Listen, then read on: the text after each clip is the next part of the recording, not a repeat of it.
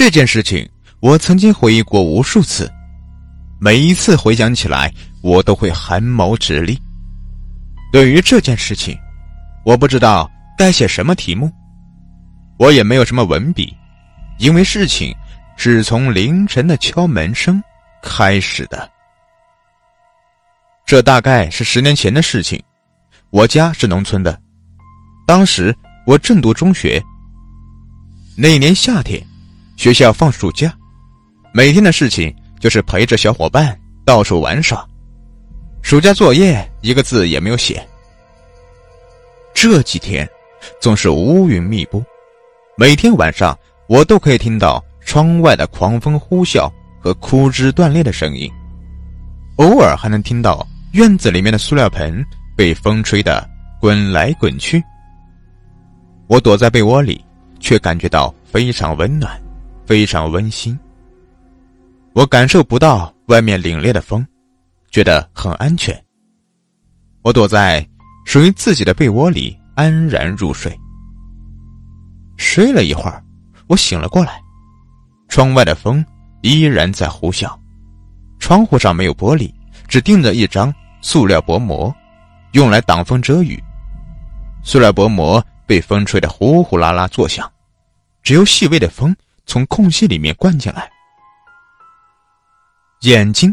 穿过昏暗，房上的木头大梁隐约可见。我甚至可以看到房顶角落里的蜘蛛网。我沉浸在黑暗中。此时，大概凌晨时分，大门外忽然响起了敲门声。我家的大门是用木头做的，没有上油漆。敲了几下门之后，有一个女人在大门外说话：“文豪妈。”你快出来！你看你家儿子把我家儿子打成什么样了？我看不到门外的是谁，可能是邻居，但是凌晨来敲我家的门，似乎有点不对劲。我产生了一种感觉，我感觉大门外有一个三十多岁的女人，旁边还站着一个七八岁的小男孩。我冒出了冷汗，我把被子裹得紧紧的。只露出一个头，冷汗把我的身体浸湿了，滑腻腻的。突然，我妈在旁边的屋里说话了：“大晚上的，吓唬谁呀？赶紧滚！”平时我妈的脾气很和蔼，跟别人说话总是笑脸相迎。此时，说出这样的话，我感觉门外的绝对不是人，最起码。也不是正常人。我妈被吵醒了，我也就不紧张了。有妈妈抵挡着，我什么也不怕。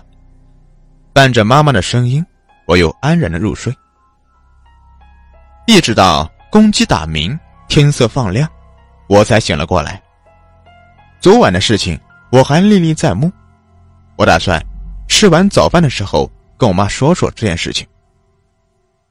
可是小孩子的我存不住事，忘记说了。吃完饭，我又匆匆忙忙的跑出去玩了。第二天晚上，风吹得更大了，我家院子里的槐树树梢都快碰到地面了。狂风怒吼，整个村子都一片尘土。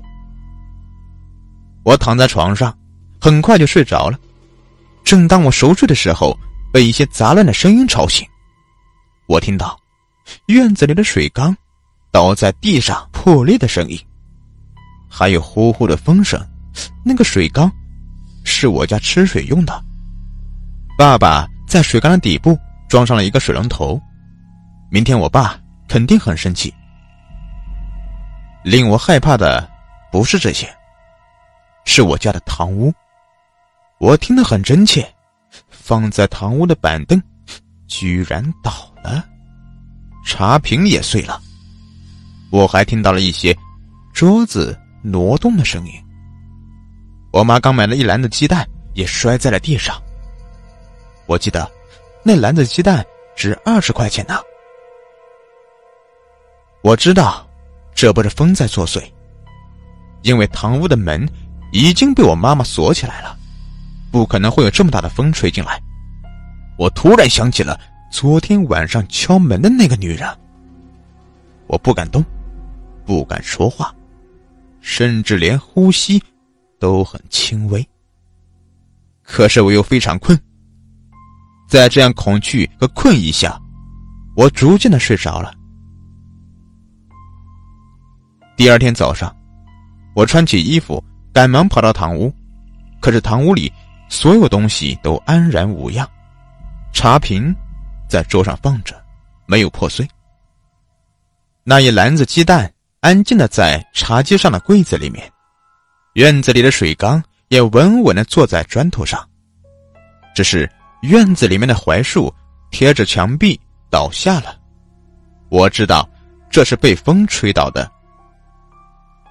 我可能是发癔症了。老人们常说这事儿，这和做噩梦差不多。可是我心里。依然很害怕，想起这个事来。我爸找了两个收树的人，把树拉走了。到了第三天晚上，风停了，我决定不睡觉，耗到天亮。不过我还是睡着了。到了凌晨的时候，我醒了过来，我觉得我睡得不舒服，转了一个身。当我转身之后，我突然发现，对面的铁床上坐着两个人。我和他们只有一米多的距离。铁床上坐着一个女人，还有一个小孩。我瞬间就想起了前天晚上敲门的事情。他们都面无表情的看着我，女人的眼神有点幽怨，小孩却很乖巧。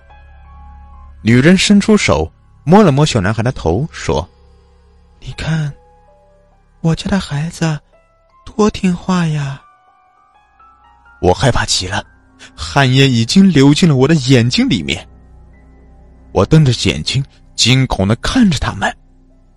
我想轻轻的往墙角里面缩，可是我动弹不得。